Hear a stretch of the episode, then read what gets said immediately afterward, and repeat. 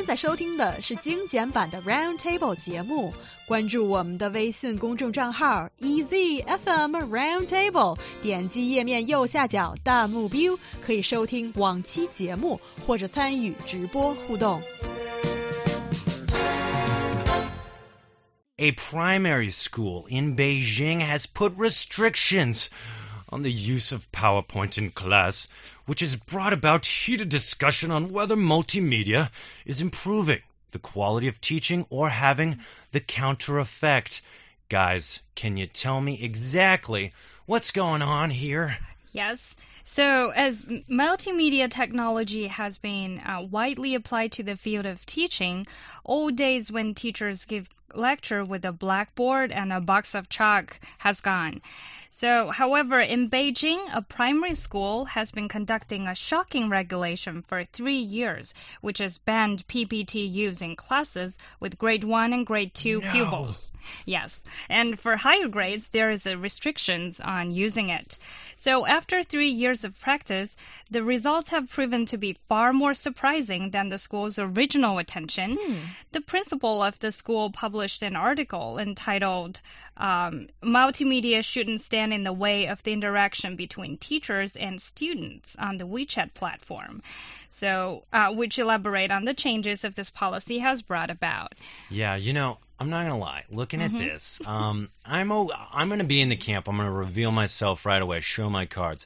I'm okay with PowerPoint being something that is kind of seen less in the classroom because I do feel like uh, one of the things that I think is just really interesting is PowerPoint's always created before the class, so the teacher can adapt to the kids' needs. You know, um, whereas traditional teaching, maybe let's say the chalk and uh, chalkboard teaching, these people can say, "Oh, Timmy doesn't understand how I divided this number." And, you know, with a PowerPoint, it's already constructed before class. Timmy's problem is mute. Sorry, Timmy.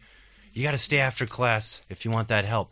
But the chalkboard allows me to adjust maybe how I do the problem, the math problem, and uh, better help uh, help this this kid Timmy learn uh, math. but anyways, uh, New Holland, what do you think? I think Kid Timmy is so lucky to have you as his teacher. That is so cute of you that you want to elaborate all the math problems and having um using your white perfect chalk to write on the perfect blackboard. That is so cute. With with my perfect wife and my With your- celebrity yeah, marriage. your celebrity it's gonna be great. will attract so many people and so many love. And I do agree with you, especially when this happened in a primary school. Because, like, from the first to the third grade of a primary school time, I think kids are just started to understand how to learn. They're forming their learning habit or learning.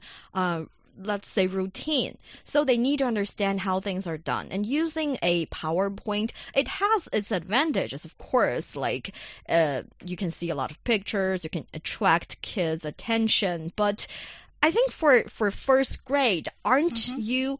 Should shouldn't you be the most curious about everything? You don't need something else to draw your attention. You need you need the knowledge. You need the the the a concrete content of the knowledge so you can start having the tools to learn to understand the world so in that period i totally agree that powerpoint is not that in need Yeah. What do you think, Saray? Yeah, actually, I think even when the students are older, they don't need PowerPoint in class because I think in in the class teaching, what is more important is the interaction between the teacher and the students.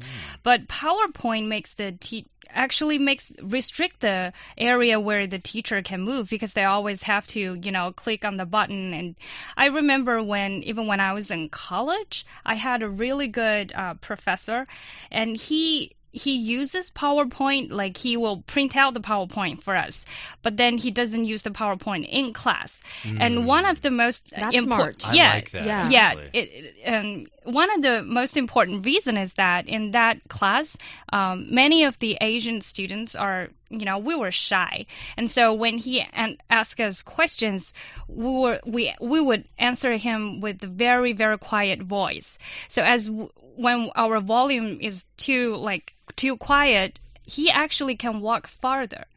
And so mm. we feel like, oh, okay, he can't hear me, so then I'll raise my volume. And then in that way, he actually encourages to speak up in the class. So what I want to say is here, if we don't use PowerPoint in the class, we actually free the teachers and free the students from, you know, just standing there or sitting there looking at the board. Well, also, like, here's another example I could Mhm. point for it is like, I do think it promotes lazy, lazy teaching. And I'll say this Yes. because I can just keep reusing PowerPoints. Yeah. I can be like, Yeah. I teach five classes. I'll use the same uh, slides for each class and just expect them to understand it and say, go home and read chapters five and 3 and my job's done. That's not teaching. yeah. Everybody learns in different ways. Really, there's Exactly. audio people, there's visual people, there's some people that have to write it down. Mhm. You know, I remember Yeah. one of the most stressful things, but it always helped me, is the you know PowerPoint was. I'm a dinosaur, guys. Okay, Mhm. but so the early Power. No, Listen, hear me out. Okay, but we used to have this little light projector that bended the light and shot it on a white oh screen. Oh my god, I've experienced that too. Yes. Am I a dinosaur? Yes, this was like the early dinosaur PowerPoint. oh, Okay, I can't believe I never thought these words would be coming out of my mouth. and so what they would do is actually instead of a chalkboard, the the teacher would put this white plastic film on this light thing and start writing. Yes. Yes. Yes. Hmm. And this was kind of like the early PowerPoint in a way, you know. I, I don't know. But that that was nice because yes, I can understand projecting something for the whole class, general ideas. But then the teacher could just start scribbling and say, "Okay, Timmy, that's fine. I'm going to write it down a different way." And then Timmy understood and we could move on. But with PowerPoint, what do you do? You're going to stop the class and be like, "Hold on, kids. Um, let me type add something into the slide. No, it's it's you know PowerPoint is more of like a made presentation that you can reuse in something like that. I think it's good to have students maybe make a PowerPoint Mhm. because they're only going to use it once maybe. Mhm. You know, maybe, hopefully they do. But this was like my early inter- encounter with something like a PowerPoint and you know what I would always do because I was this kind of learner. I would uh, I would always write down even though maybe I could not have to write down. I would write down everything because for me, I'm one of those learners that was always, if I wrote it down, I would remember. Mm. You know, Mhm. the uh, the the kind of how to do the work and this kind of thing. It would be more stuck in my head. So I'm more of a doer. These kinds of things. But there are definitely some people out there that favor PowerPoint. And what would be the good points about PowerPoint? Well, first of all, if you're using a PowerPoint to teach, definitely you can um, put in more information because you if you need time to write on a blackboard, but you just need a click to show that slide of the PowerPoint, and you can uh, put in insert in some kind of video in the power, PowerPoint Mhm. so people can see the video, make it more fun. Yeah, what do you think, Saray? Um, I just think that What's good about PowerPoint? no, I the only thing I can think about is the bad bad thing about PowerPoint. PowerPoint, because um, you know, Hongling just mentioned that a PowerPoint can give us more information and Right. make the class more efficient. I just think that you know you can print out the PowerPoint for students, so they don't have to spend that much time in you know note taking and that kind of thing. But then, as a teacher, I think your responsibility is more than just preparing this PowerPoint and read it out or make students to copy whatever in the PowerPoint. You need to design other stuff. As um, uh, Ryan just mentioned, that there are many different types of students. Like um, some students learn best by, for example, group activities. Yeah. Some some of them learn best by um, listening or maybe some hands-on activities. So if there there are a lot of things you want students to memorize, okay, you print it out for them, but you design more class activities for the students, especially for these pupils in you know in primary schools and stuff. You know, we're talking about this, and you know, there's there's people that are saying with PowerPoint. Have you noticed, like, sometimes my professors? It was funny when, mm-hmm. when PowerPoint first came out. They were getting excited. They were learning how to use it. You know, and so like all of a sudden, you know, history, my history lesson would come. whoosh, whoosh, whoosh, Like flip onto the screen, and he's like looking at us, like, "Did you see? did you see how cool that was? I did that, guy." And I'm like, I was like, "Oh my god!" Like that was not that cool. Like I, you know, when Abraham Lincoln is flipping onto the screen, that's not necessarily something that needs to be there. Um, and I would attribute it to this way. I, I'm old fashioned in so many ways. And uh, we have this saying if you're in the video game world, let me get a little nerdy. Sometimes the best video games are the ones with the worst graphics. That means like how to see it, the, the, the worst kind of visual effects.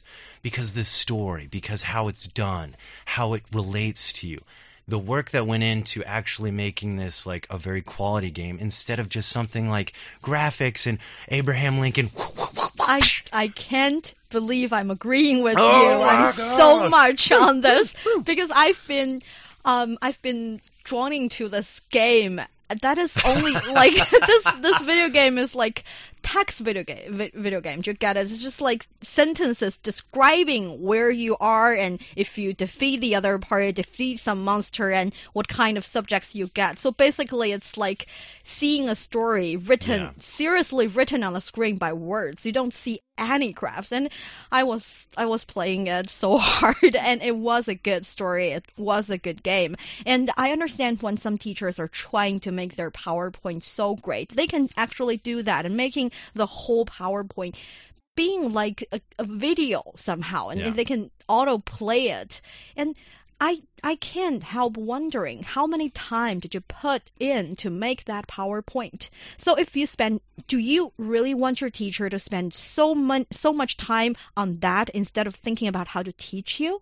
And also, the Chinese translation of PowerPoint is actually 演示文稿, meaning that this is a tool for you to show showing your point, to showcasing things.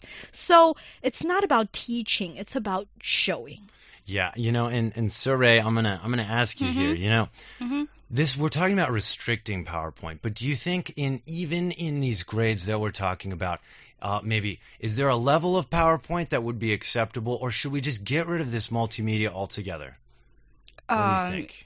What do you mean by multimedia? Are you? Like PowerPoint in general. Let's say PowerPoint, but like specifically PowerPoint. Mhm. You know, is there some good to having a little bit of PowerPoint in these grades, or is this something that we do need to just wipe the slate clean with? I I just don't like PowerPoint at all. I understand. Yeah, because I just think um, even without the PowerPoint nowadays in our you know Chinese class, we need more activities and we need more. Hands-on teaching. Yeah, hands-on teaching. We need more interactions between students and between among students and between students and teachers. But you know, but that now PowerPoint is actually making this problem even worse.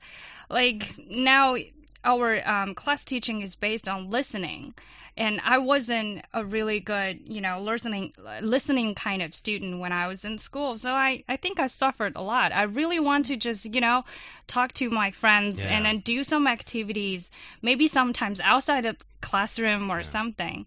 So I think I think there are, if uh, the teachers they uh, do care about their teachings, they will know uh, they will find things that's better than PowerPoint. Good. Yeah. And New Hong Lin, what do you think? Does I'm- it have a place, or should we sweep it out out from the the teaching of these grades? I'm gonna say it depends on what kind of subject you're teaching. So basically, for math, it's a definite no. But for like history, maybe geography, or some other um, more sophisticated majors you're having in college, you somehow need graphics and videos to showcasing the issue more clear. So that Yeah. I will say yes. Well, great opinions.